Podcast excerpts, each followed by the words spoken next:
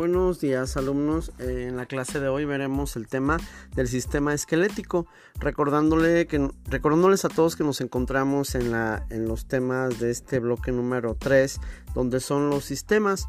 Sí, el sistema esquelético o, el esqueleto humano es el conjunto de huesos que proporcionan al cuerpo humano la estructura.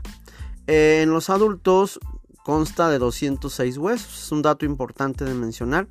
Está formado por el tejido óseo y tejido cartilaginoso. Representa alrededor del 12% del peso total del cuerpo humano. Por lo tanto, el esqueleto en una persona o de una persona de 75 kilogramos pesa 9 kilogramos. Es decir, bueno, los huesos se unen entre sí mediante articulaciones y están estrechamente unidos a ligamentos, tendones y músculos. Les recuerdo que nos encontramos en la página 27 de nuestro cuadernillo de trabajo, en la cual podemos observar también un sistema esquelético, el cual em, también es llamado sistema óseo, eh, que forma el aparato locomotor junto con el sistema muscular. Podemos ver algunos de los de los huesos más importantes, por ejemplo el del cráneo, el, el húmero, la pelvis, el fémur, el peroné, la tibia, etc. Mm, el sistema esquelético tiene varias funciones. La primera de ellas como sostén, sostén mecánico y mantenimiento de, la postura, en este caso del ser humano. Un siguiente sería el de movimiento. Ayuda al cuerpo humano a moverse, ¿sí? a hacer movimientos. Un, un tercero sería como protección y un cuarto sería como almacén metabólico, debido a que funcionando como moderador de la concentración e intercambio de sales de calcio y fosfato. Y por último, como producción de células sanguíneas. ¿sí? Eh, recuerden que tiene lugar en la médula ósea roja que se encuentra en el interior de algunos huesos. ¿sí? Eh, algunos huesos tienen una, médula eh, roja eh, el cual, bueno, en el interior de los huesos están, es muy importante porque son células sanguíneas. Mm, los huesos del esqueleto humano pueden dividirse en varios tipos dependiendo de su forma. Por ejemplo, encontramos huesos largos, encontramos huesos cortos, encontramos huesos planos, huesos regulares, huesos sesamoides, ¿sí? Y bueno, cada uno de ellos tiene una característica principal. Le recuerdo, estamos en la página número 28 donde podemos ver algunas características más de los diferentes tipos de huesos.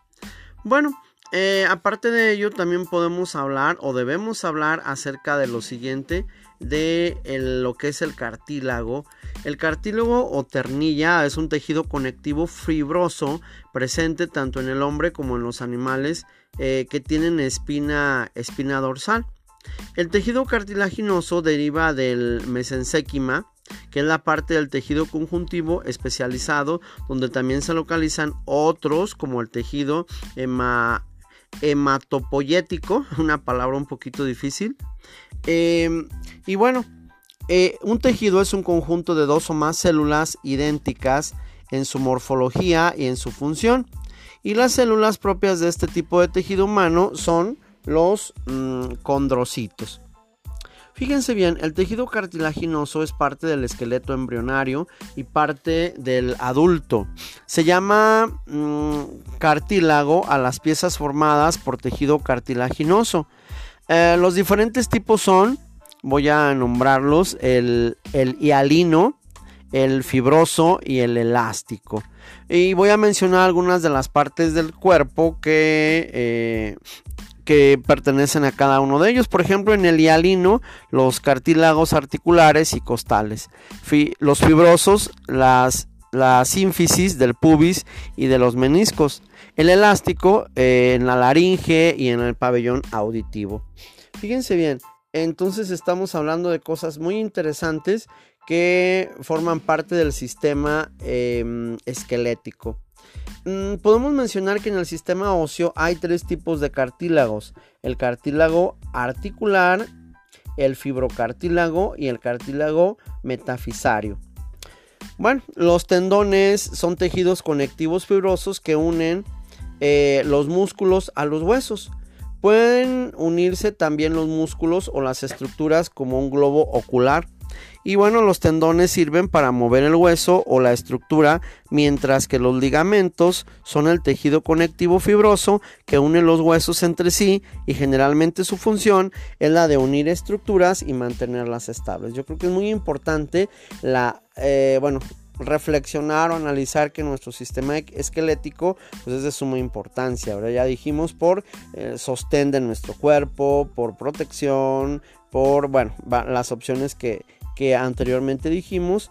Em, entonces, fíjense, de esas cinco opciones importantes que mencionamos, vamos a ir cerrando este tema recordándoles que la actividad en la página número 29 eh, va a consistir en dibujar en nuestro cuaderno el sistema esquelético y vamos a anotar el nombre de los principales huesos. Yo los invito que, bueno, una forma sencilla sería eh, la imagen que, nos, que tenemos en la página número 28 y la podamos dibujar en nuestro cuaderno para que nos sirva como evidencia de nuestro trabajo del sistema esquelético.